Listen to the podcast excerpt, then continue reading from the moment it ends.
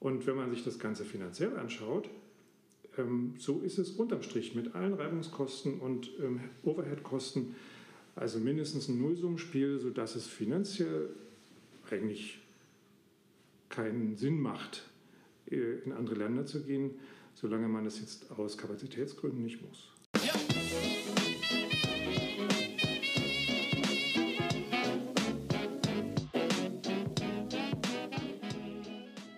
Analog First, Digital Second.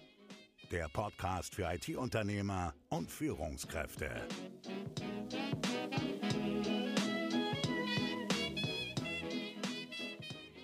Herzlich willkommen zu einer neuen Folge Analog First, Digital Second. In unserem Podcast sprechen wir mit ganz vielen IT-Unternehmern und Managern aus IT-Unternehmen und was alle gerade umtreibt und was ein Riesenthema ist, ist das Thema Fachkräfte. Es ist super schwer, die richtigen Experten zu bekommen. Und ja, das hindert dann im Wachstum und im weiteren Vorangang. Und deswegen ist ganz oft der Gedanke, na, kann ich mir denn nicht einfach Teams besorgen, die aus anderen Unternehmen kommen, kann ich mir nicht Teams besorgen, die vielleicht im Ausland arbeiten. Und weil das so ein Thema für viele ist, haben wir uns heute jemanden eingeladen aus der Praxis, der das einfach schon mal selbst gemacht hat, selbst probiert hat, Erfahrungen gesammelt hat und heute darüber berichten möchte. Hallo Martin, ich grüße dich. Hallo Johannes, vielen Dank für die Einladung. Martin, ich würde vorschlagen, bevor wir ins Thema reingehen und du mal so ein bisschen davon sprichst, was du für Erfahrungen gemacht hast, stell dich doch einfach mal kurz vor, was tust du und äh, ja, was macht ihr als Unternehmen? Mein Hintergrund ist eigentlich äh, ein Mathestudium mit einer Promotion in theoretischer Informatik. Und danach bin ich äh, wie die Jungfrau zum Kinde durch ein Missverständnis auf einer Bonding-Messe zur Halbleiterei gekommen und habe dann dort acht Jahre gearbeitet. Mhm. Ähm, zwischendrin gab es noch einen Ausflug in die Automatisierung von Walzwerken und seit fast vier Jahren inzwischen bin ich bei der Firma Cognac zunächst zuständig für den Entwicklungsprozess. Zum Beispiel habe ich das Scrum eingeführt. Mhm. Und vor reichlich zwei Jahren habe ich dann auch noch die Ver Verantwortung bekommen für die gesamte Entwicklungsabteilung. Ja. Okay, und bei Cognac, was, in welchem Bereich seid ihr unterwegs? Halbleiterei oder worum geht es da? Die Firma ist ähm, auf den ersten Blick eine Softwarefirma, aber man kann sie eigentlich genauso gut als ähm, Consulting-Firma oder als Halbleiterzulieferer bezeichnen. Ähm, wir haben den Hauptsitz in Dresden, haben aber auch verschiedene Niederlassungen in den USA und Asien. Ähm, insgesamt weltweit etwa 80 Mitarbeiter im Moment, stark wachsend. Und unsere Kunden sind die richtig großen Halbleiterkonzerne, die ähm, Chips herstellen auf Wefern. Mhm. Äh, Wahrscheinlich hast du das mitbekommen, diese Chips, die werden immer kleiner und die Strukturen auf den Chips werden immer kleiner und das bedeutet, dass die Technologien, um diese Chips herzustellen, immer schwieriger werden, dass diese Prozesse immer schwieriger im Griff zu kriegen sind. Und da kommt unsere Software ins Spiel. Wir machen Softwareprodukte, keine Projekte.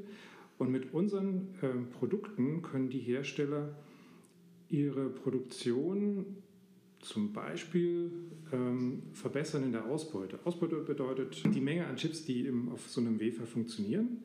Und selbst bei einem ausgereiften Hochvolumenprozess ist das oft nur 50, 60, 70 Prozent. Und indem man die Herstellungsprozesse besser in den Griff bekommt, kann man da ordentlich was rausknautschen. Mhm. Oder ein anderes Produkt von uns adressiert den Durchsatz von den Tools. Das sind sehr teure Tools, die rund um die Uhr laufen und da kann man durchaus immer noch mal bei der Prozessierung eines Wefers vielleicht ein, zwei Sekunden rausholen.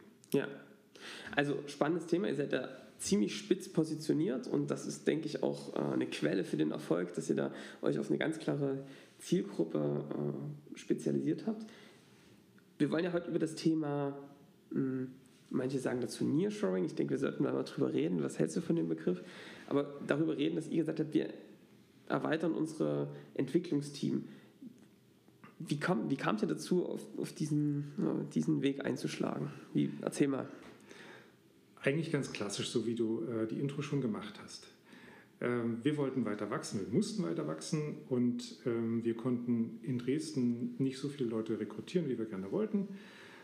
Und wir hatten das Gefühl, dass wir dafür in dem Unternehmen auch gute Voraussetzungen hatten. Wir haben sehr internationales Unternehmen mit inzwischen, glaube ich, elf Nationalitäten in Dresden. Das heißt, die meisten der Meetings finden in Englisch statt, die Dokumente werden in Englisch geschrieben und wir haben zum Beispiel in der Softwareentwicklung eine ganze Menge russische und ukrainische Entwickler und da lag es einfach nahe, mal nach Osteuropa zu schauen. Ja, da hast du ja quasi schon einen Fuß in der Tür damit. Mhm. Und mal zu gucken, können wir uns auf diesem Wege erweitern. Mhm. Und das heißt, äh, ihr habt, macht wahrscheinlich auch Recruiting einiges, versucht äh, Mitarbeiter zu gewinnen. War das jetzt eine parallele Veranstaltung oder setzt ihr komplett auf das Thema und sagt, mit dem Thema Recruiting beschäftigen wir uns überhaupt nicht mehr? Nee, um Gottes Willen, das geht natürlich nicht. Ähm, meine Erfahrung ist, dass man äh, in einem Team etwa gleich viele Leute remote haben sollte wie vor Ort. Mhm. Sonst erzeugt man Dead Code. Das heißt Code, der nur remote verstanden wird. Und ähm, das war jetzt nicht unser Ziel. Das heißt, natürlich genauso gut wachsen in Dresden. Ähm, und da haben wir dann damals parallel angefangen, uns um das Nearshoring-Thema zu kümmern, weil ich jetzt gleich noch darauf eingehen werde, was ich unter Nearshoring verstehe. Mhm. Und natürlich weiter zu suchen in Dresden. Ähm, du hattest schon angedeutet, das Wort Nearshoring müssen wir klären. Wenn ich jetzt mal in Wikipedia gucke, da steht dann Arbeitsplätze aus Mitteleuropa in sogenannte Niedriglohnländer nach Osteuropa verlagern. Und in dem Satz stecken zwei Dinge drin, die auf uns nicht zutreffen. Einmal wollen wir nicht verlagern, sondern wir wollen erweitern. Und zum anderen ähm, sind die Länder, in die wir geschaut haben, eigentlich keine Niedriglohnländer mehr.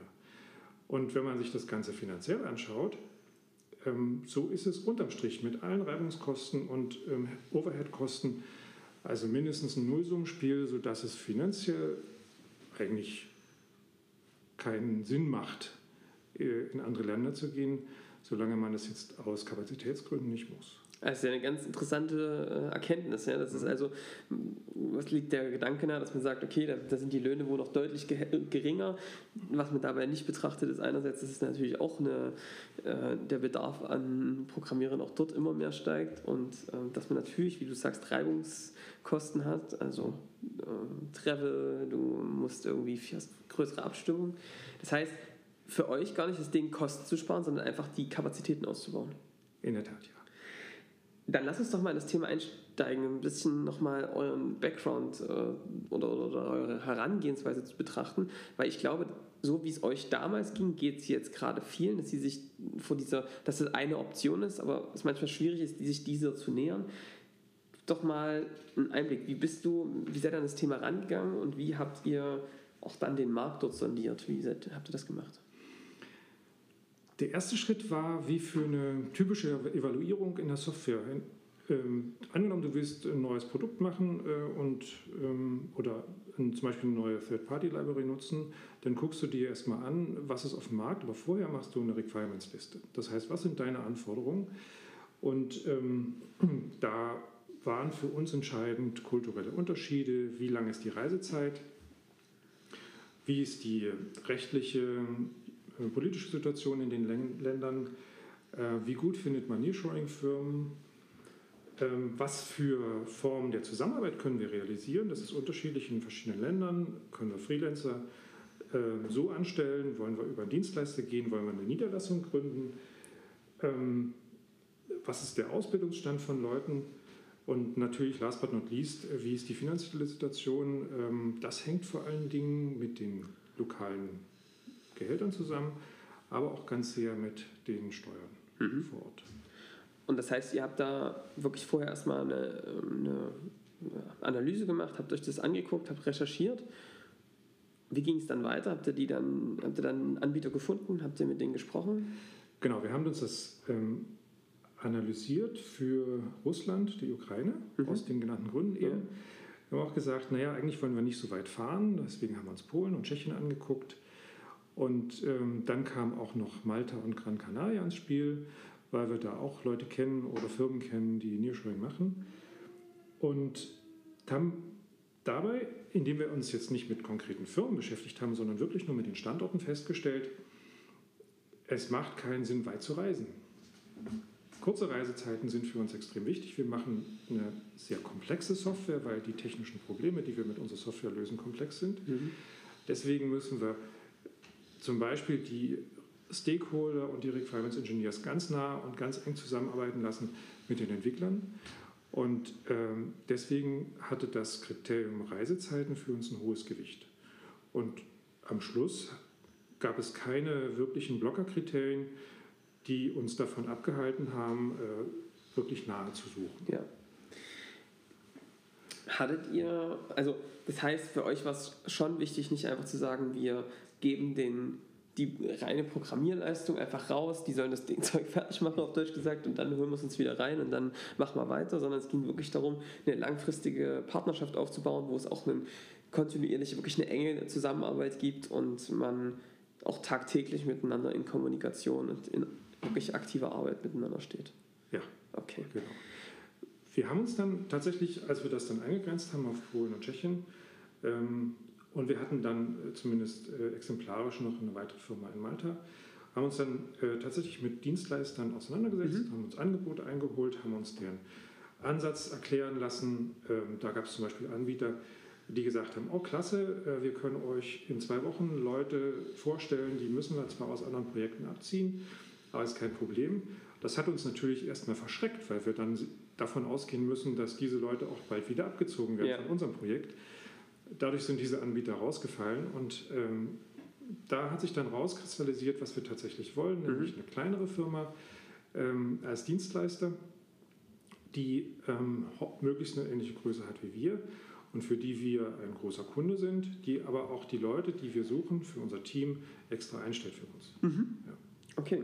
Und also finde ich, find ich einen coolen Ansatz, also auch jemanden zu suchen, der wirklich da wie so ein Partner vor Ort agiert, äh, die Leute rekrutiert, einfach auch mit dem Wissen, was man da lokal sammelt. Als ihr den Partner gefunden habt oder als ihr euch auf die Reise gemacht habt, gab es da bei euch auch im Thema Nearshoring, wie man es jetzt bezeichnen möchte, auch Bedenken? Gab es da ähm, auch Kritiker? Welche Zweifel gab es da in, bei euch? Ähm, ja, eines der Bedenken habe ich ja gerade erläutert, ähm, dass wir ein kleiner Kunde einer riesigen Firma werden. Mhm. Ähm, andere Bedenken konnten wir einfach durch den Prozess ähm, entschärfen. Zum Beispiel, indem wir gesagt haben, wir möchten uns wirklich die Leute anschauen, wir möchten sehen, wer zu uns kommt. Äh, dadurch, dass unsere Sachen, unsere Software sehr komplex ist, investieren wir auch relativ viel in die Einarbeitung der Kollegen und das soll sich letztlich auch bezahlt machen. Ja. Also das war so euer Weg äh, für euch zu sagen, wir wollen nicht jetzt kurzfristig jemand zur Verfügung gestellt bekommen, wir wollen die Leute kennenlernen und dann ganz bewusst sagen, ja, und das Ja ist dann auch wirklich einen längeren Zeitraum.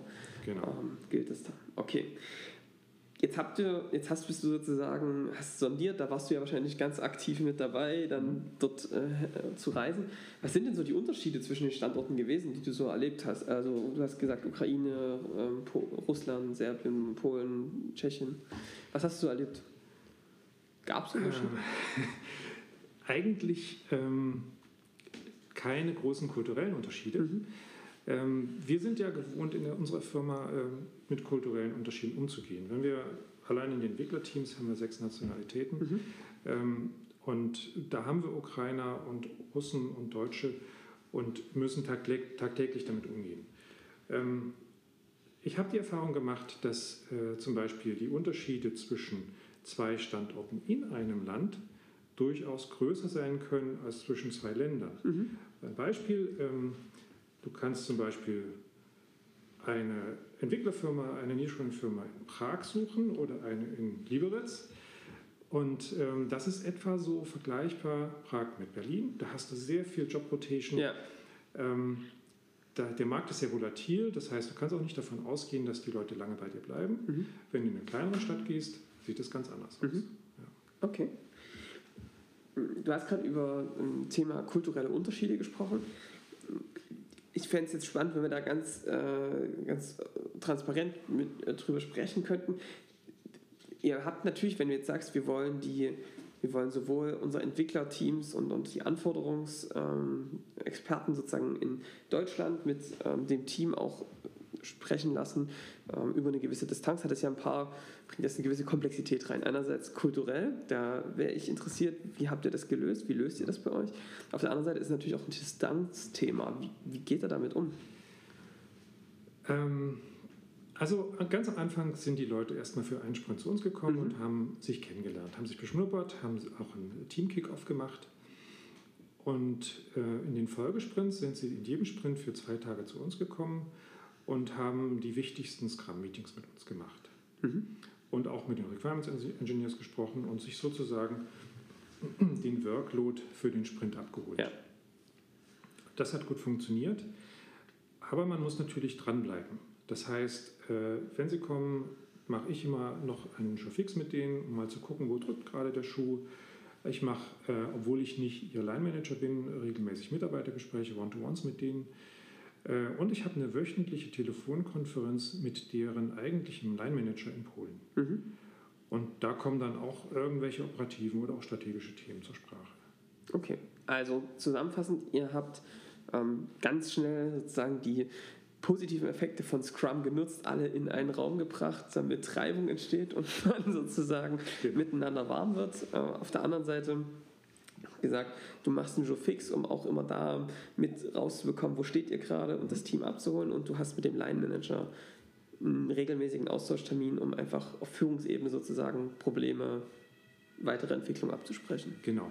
Was uns geholfen hat, ist ja äh, auch die Tatsache, dass wir auf einen Schlag am Anfang fünf Leute, vier Leute am Anfang eingestellt haben. Ja, Na gut, wir haben sie nicht selber eingestellt, aber das ist in Ja. Polen gewesen. Und äh, so konnten wir wirklich auf einen Schlag diese ganzen teamdynamischen Prozesse machen. Mhm. Was vermutlich weniger gut funktioniert, ist, dass man sagt, okay, ich will erstmal ein oder zwei Leute meinem existierenden Team hinzufügen und dann nehme ich immer wieder mal alle zwei Monate noch jemanden dazu. Ja. Dann hast du jedes Mal wieder einen Impuls in deiner Ja. Team Teamdynamik und ähm, das haben wir versucht zu vermeiden. durchläufst du die Teamphasen jedes Mal wieder neu. Genau. Mit allen positiven und negativen Effekten. Okay, ähm, das äh, finde ich äh, spannend. Schon äh, das, was du jetzt gerade auch zum Thema Onboarding gesagt hast. Hm, Was waren denn so, das so eine Zusammenarbeit muss ich ja immer erstmal einruckeln. Was waren denn da so die, welche Herausforderungen haben sich denn da so ergeben, nachdem es sozusagen losging? Gab es da irgendwie auch kleine Hürden oder lief es alles äh, wunderbar? Also am Anfang lief es überraschend glatt, Mhm. dafür, dass wir das das erste Mal gemacht haben. Ähm, aber so nach einem halben bis einem Jahr gab es ein, ein paar äh, Punkte, die wir nachsteuern mussten. Mhm. Ähm,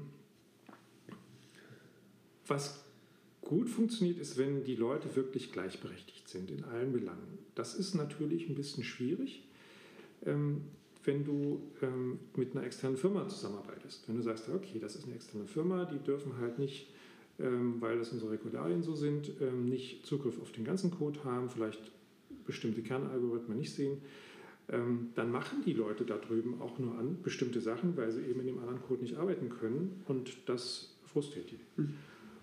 Oder ähm, weil sie eben relativ spät zu einer gewissen Entwicklung dazugekommen sind, waren da schon die meisten architekturellen Entscheidungen getroffen. Und ähm, das ist natürlich trotzdem wichtig, dass sie äh, eine gewisse Selbstwirksamkeit spüren. Mhm. Außerdem mussten wir dann irgendwann auch äh, sagen, dass, und das finde ich vollkommen richtig, dieses einseitige Reisen ist nicht fair. Ja. Ja, wenn die alle zwei Wochen für zwei Tage nach Dresden kommen müssen, die meisten haben Familie. Ähm, und inzwischen sind wir in einer Situation, wo sie eher alle vier, manchmal alle sechs Wochen kommen und wo wir auch regelmäßig nach Polen reisen. Mhm. Genau, das sind alles Themen, wo wir nachsteuern mussten und da gab es einen gewissen Lernprozess. Ja. Habt euch jetzt eingeschwungen? ja. Wie sehen bei euch die Optionen aus? Also ist das für euch ein Thema, um wirklich eine Skalierung zu schaffen, dass sozusagen jetzt, ihr habt ein paar kleine Dartpfeile geworfen und ihr habt scheinbar jetzt mit ein bisschen Nachjustierung, trefft auch immer mal, trefft ihr ganz gut ins Schwarze. Ist es jetzt ein Thema zu sagen, na komm, dann können wir das doch auch, können wir doch jetzt doch auch 40 Leute aufbauen? Oder wie ist denn da so dein, deine Haltung dazu? Im Rahmen dieser Konsolidierung, die ich gerade erwähnt habe, haben tatsächlich zwei Leute das Team verlassen. Mhm. Äh, die Stellen besetzen wir nach und wir wollen dann auch noch das Team weiter vergrößern. Okay. Äh, wir haben einen, na, ich würde sagen, eine Sache nicht so richtig bedacht. Ja. Ähm, wir sind mit dem Team gestartet ähm, mit einer relativ großen Refaktorierung. Mhm.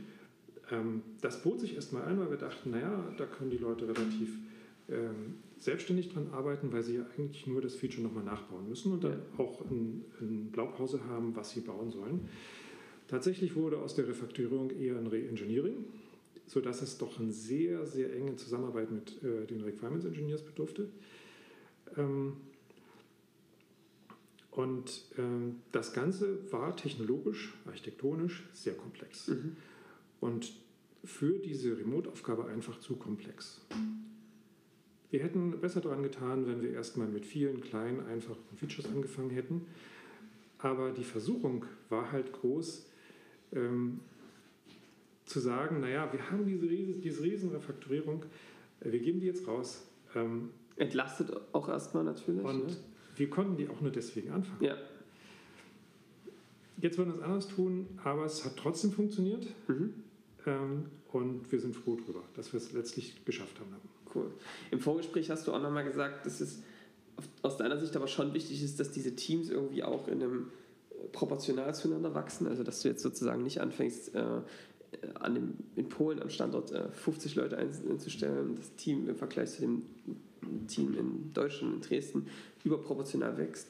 Was ist denn da deine Sichtweise drauf? Was hältst du da oder warum dieser, dieser Blick darauf? Naja, du musst dich entscheiden, ähm, wo, wer soll den Code ownen, der da erzeugt wird. Mhm. Natürlich gibt es die Möglichkeit, dass du sagst, ist mir egal, ähm, der Code kann letztlich von dem Remote-Team geohnt werden. Das mit gewissen Risiken verbunden, ähm, dass du es vielleicht doch irgendwann mal nachmachen musst oder dass du doch zu einem späteren Zeitpunkt den Code transferieren musst. Und wir haben uns dafür entschlossen, ähm, das live zu machen. Ja. Das heißt, in unserem Prozess gibt es immer den In-Progress-Schritt und dann gibt es ein Code-Review und äh, vorzugsweise sollte der Code-Review immer auf der anderen Seite stattfinden. Okay, also äh, sehr, sehr spannend. Jetzt wäre meine Frage zusammenfassend, oder wenn du jetzt jemanden hättest, der das erste Mal zu dir kommt und sagt, Martin, ich muss, äh, wir müssen hier über das Thema äh, Nearshoring reden. Was wären so aus deiner Sicht so Starter-Tipps, wo du sagst, das würde ich dir empfehlen? Was würdest du da so sagen? Puh, die Frage ist, wo kommt die Firma her? Mhm. Ähm, hat sie zum Beispiel schon Internationalität? Ähm, deutsche Entwickler zu finden in Polen oder Tschechien ist möglich, ist schwerer und vermutlich letztlich auch teurer. Ähm, da würde ich empfehlen, es möglichst, möglichst gleich von einem englischsprachigen Level zu machen. Okay. Ähm, zum anderen gilt ähm, die Regel Don't Scale Crap vom agilen Skalieren. Das Mhm. heißt, man sollte schon einigermaßen stabile agile äh, Prozesse äh, zur Verfügung haben, die äh, gelebt werden. Ja. Äh, wenn man beides gleichzeitig macht, Agilität einführen und ein Remote-Team starten, das funktioniert Ja. wahrscheinlich nicht. Also Agilität ist aus deiner Erfahrung jetzt schon eine Voraussetzung, die eigentlich da sein müsste. Kann ich nicht wirklich konkret sagen. Ich habe es nicht Ihr anders habt halt, genau, ihr habt so erlebt. Aber beides gleichzeitig zu verändern, wäre wahrscheinlich eine, eine Mammutaufgabe. Ich würde es zumindest nicht empfehlen, Ja. das andersrum zu machen. Ja. Zumindest nicht mit einem geteilten Team. Mhm. Ähm, man muss sich Gedanken machen darüber, ob man Codebereiche sperrt Mhm. oder schützt, wie man das dann auch technisch macht. Das hatte bei uns auch Umbauten zur Folge. Ähm, ob und wie man sich externe Hilfe holt, äh, zum Beispiel für die technische Vorbereitung.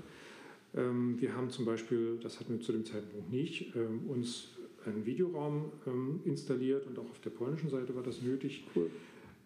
mit zwei Bildschirmen und einem Gerät, um Videokonferenzen zu machen. Mhm. Äh, das nutzen wir jetzt täglich. Einfach auch, auch um eine Spiegelung zu schaffen und nochmal das Gefühl eines Teams in einem Raum zu schaffen und die eine synchrone Abstimmung zu, hin, hinzubekommen. Ja, Ja. genau. Ähm, technisch natürlich, ähm, das ist der eine Aspekt. Der andere Aspekt ist aber auch, wie kriege ich eben dieses Team schnell zum Laufen, Mhm. sodass das Team sich dieser Remoteness bewusst ist, Mhm. aber auch damit umgehen kann. Ja.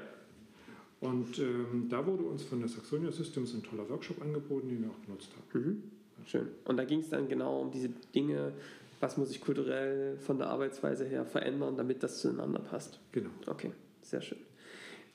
Das heißt, äh, es gibt ein paar Vorbereitungen, ähm, die man strukturell, die man auch von der Organisation kulturell äh, gehen muss. grundsätzlich aber für euch auf jeden Fall ein Thema, wo ihr sagt, da lohnt sich das zeitliche Investment. Ja, ja. auf jeden Fall. Okay. Und allein schon die Erfahrung gemacht zu haben, war mhm. auch eine coole Sache. Und äh, auf dieser Basis können wir jetzt äh, auch weiter wachsen. Ja, ja, sehr, sehr schön. Und sag mal, wie, wie sieht es denn da weiter aus? Was glaubst du? Hast du eine Idee, wohin da die Trends gehen könnten in dem ganzen Bereich? Also ähm, einerseits natürlich das Thema wirklich Ressourcen auszulagern, auf der anderen Seite auch vielleicht im Thema Recruiting. Was sind so deine Gedanken? Hm, das Thema Recruiting ist ein weites Feld. Ja. Ähm, wir erleben natürlich auch die, den immer enger werdenden Arbeitsmarkt, nicht nur auf dem IT-Feld, sondern zum Beispiel auch schon ähm, wird es schwerer, Leute zu finden, die ITler finden, also HRler. Mhm. Ähm, der für mich wichtigste Aspekt ist neben den, den ganzen HR-Sachen und, und Recruiting und ähm, PR-Marketing-Dingen, ähm, aber vor allen Dingen ähm, dafür zu sorgen, dass sich die Leute wohlfühlen, mhm.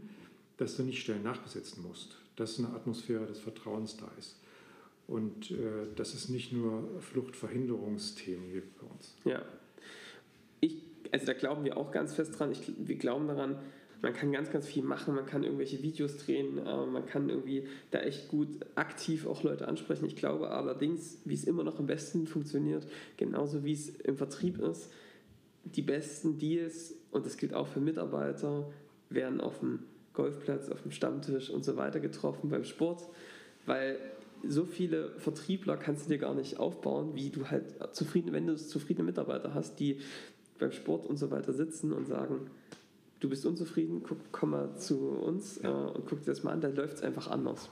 Genau, kann ich voll zustimmen. Die meisten Mitarbeiter, die letztlich den Weg zu uns gefunden haben, sind irgendwie übers Netzwerk gekommen. Ja. ja. Also das ist nicht nur schöne Pflege, sondern am Ende eigentlich das effektivste Werkzeug, um gutes Recruiting zu machen, ist ja. Ähm, fair mit seinen Leuten umzugehen, gutes Klima, ähm, gute Selbstwirksamkeit der Leute zu ermöglichen. Ähm, bin ich total dabei. Eine Frage äh, hätte ich noch ähm, zu, dem, zu dem ganzen Thema ähm, Nearshoring. Hast du habt ihr auch Zeit in, wirklich in die Ausbildung der Leute gesteckt? Das war eine Frage, die sozusagen auch ähm, von Zuschauern gestellt wurde. Also habt ihr Zeit da reingesteckt, die Leute wirklich explizit nochmal in Themen wie Scrum, interne ähm, Wissen, eure Prozesse, habt ihr das nochmal aktiv forciert und dann wirklich nochmal eine Ausbildung getätigt? Jein. Ähm, die Leute haben letztlich fast den gleichen Onboarding-Prozess durchlaufen, wie alle unsere Mitarbeiter mhm. das tun. Das heißt, sie haben unsere Software kennengelernt, die ganze Domäne kennengelernt, ähm, die Halbleiter-Domäne und all das, was dahinter steckt, hinter unseren Produkten, ist ja relativ komplex. Natürlich unsere Prozesse, Scrum kannten sie alle schon. Sie hatten Erfahrung mit dem verteilten Arbeiten. Ähm, aber natürlich mussten sie ähm, teilweise ähm, Dinge neu lernen oder nachlernen, die Spezifika in unserer Software sind. Ja. Die, die, ganzen speziellen Architekturen, die wir nutzen, mhm. die Patterns. Ähm, und ja, das haben wir teilweise durch einen spezifischen Onboarding-Prozess gemacht und dann aber auch im laufenden Betrieb unter anderem durch diese Code-Reviews. Das heißt, es war, also ihr seid jetzt schon in einer, in einer, in einer in der Nische ähm, unterwegs. Das heißt, dieses spezifische Fachwissen, wie weit spielt das eine Rolle? Ich glaube, das ist eine Frage, die sich viele stellen. Also wenn ich jetzt einfach ein Team da reinnehme, was müssen die denn fachlich eigentlich von dem, was unsere Kunden machen, verstehen, damit die gute Software bauen können? Wie habt ihr das sichergestellt? Ähm, das ist abhängig davon, äh, wie tief du dich mit der Architektur und mit dem Produkt beschäftigst. Mhm. Es gibt Tasks bei uns, ähm, da brauchst du relativ wenig äh, Domänenwissen. Ja. Und mit denen haben die natürlich angefangen und ähm, das kann man dann immer weiter steigern. Aber man muss kein Halbplatte-Experte sein, um bei uns Software zu entwickeln. Genau, also gute Nachricht zu sagen, da kann man Stück für Stück anfangen. Äh, und wenn du natürlich ein gutes Anforderungsmanagement hast, äh, kannst du das ja auch dann so verteilen, dass du Stück für Stück die Leute da schlauer machst. Das ist richtig. Wir haben einen ziemlich ausgefeilten Requirements Engineering Prozess. Mhm. Ähm, von Leuten, die sich wirklich dediziert damit beschäftigen. Gibt es ein Team, die reviewen die Requirements nochmal. Und dann werden die erst über den Zaun in Richtung Entwickler geworfen. Mhm. Okay. Also damit ist sozusagen schon, schon ein paar Filter davor, dass da das Richtige auch wirklich umgesetzt wird. Genau. Sehr schön. Äh, Martin, vielen, vielen Dank für deine Einblicke. Ja, ich denke, wenn jemand Fragen hat, wir werden äh, deine Kontaktdaten, äh, die findet ihr sozusagen in unserem Blogartikel, dass man direkt mit Martin Kontakt aufnehmen kann, wenn man da Fragen hat. Bei uns im Podcast ist es immer so, es gibt immer zwei Teile. Einerseits den fachlichen Teil, was sehr, sehr interessant war. Vielen Dank schon mal da. Und auf der anderen Seite geht es auch immer um die Personen äh, dahinter. Und da wäre für mich total interessant, du bist natürlich als, ähm, als Leiter da so eines Teams auch konfrontiert mit ganz, ganz vielen Informationen, einer riesen Flut an Dingen, die vermutlich auf dich einprasseln. Wie schaffst du denn, da einen klaren Kopf zu behalten und organisierst deinen Alltag? Welche Tools nutzt du, welche Werkzeuge? Ich glaube, der, der Schlüssel liegt in dem Wechsel der Abstraktionsebenen. Mhm. Also einerseits wirklich mitten im operativen Geschäft sich auch mal zurückzulehnen, zwei Schritte zurückzugehen, eine strategische Sicht, strategische Sicht einzunehmen und zu fragen, in welche Richtung wirst du eigentlich laufen.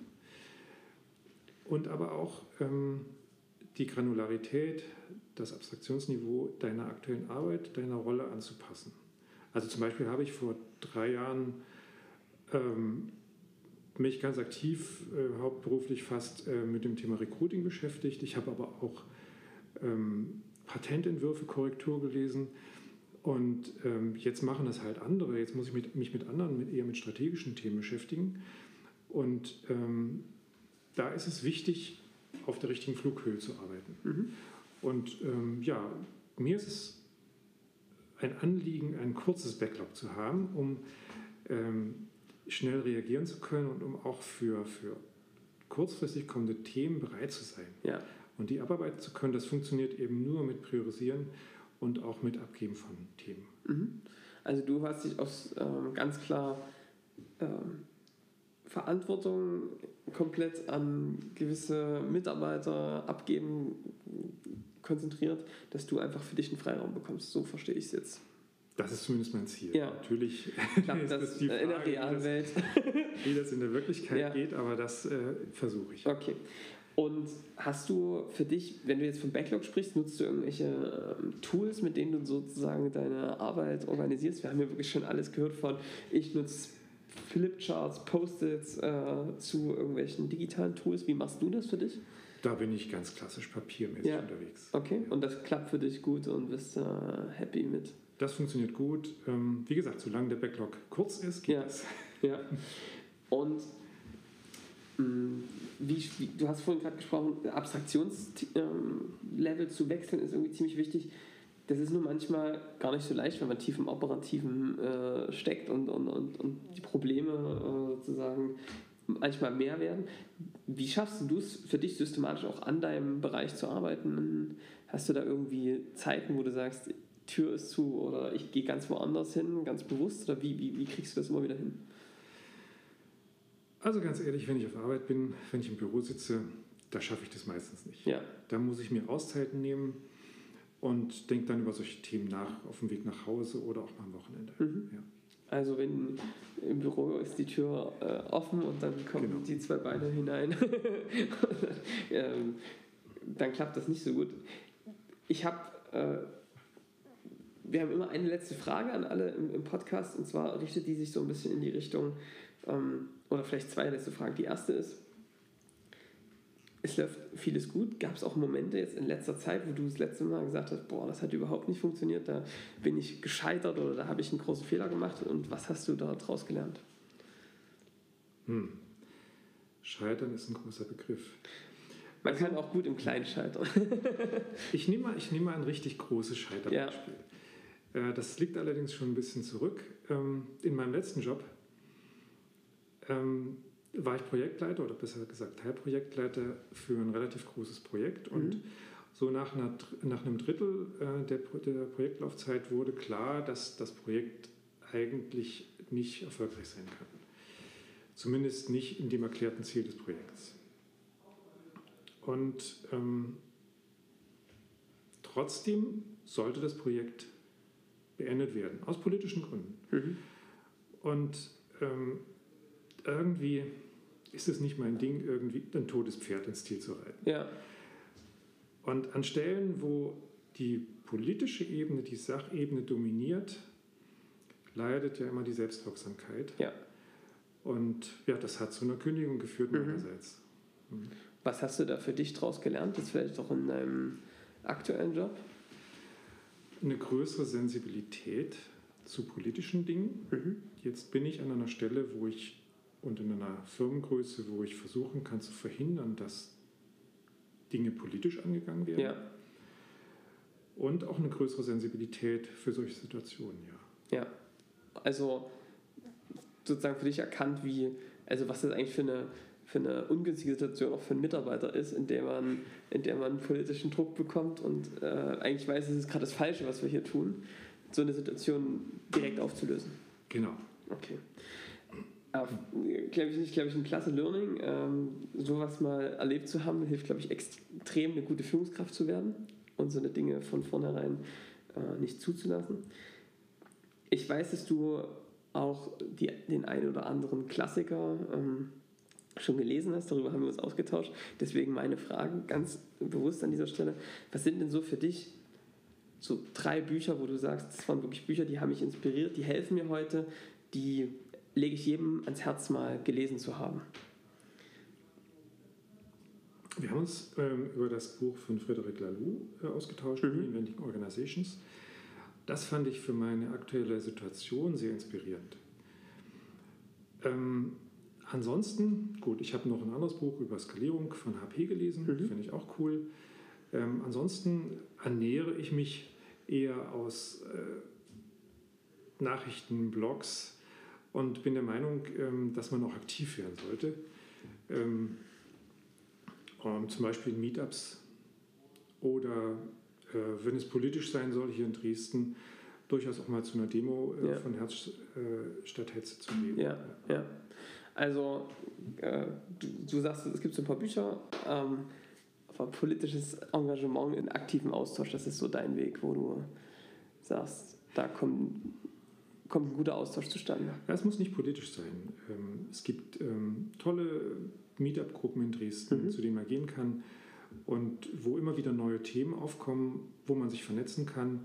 Und äh, das halte ich für einen sehr super Weg. Ja, ja. also ist auch ein Weg, den wir äh, sehr gehen und auch echt immer wieder überrascht sind, was dann für coole äh, Gespräche, für interessante Kontakte entstehen. Also vernetzt euch, äh, tauscht euch untereinander aus.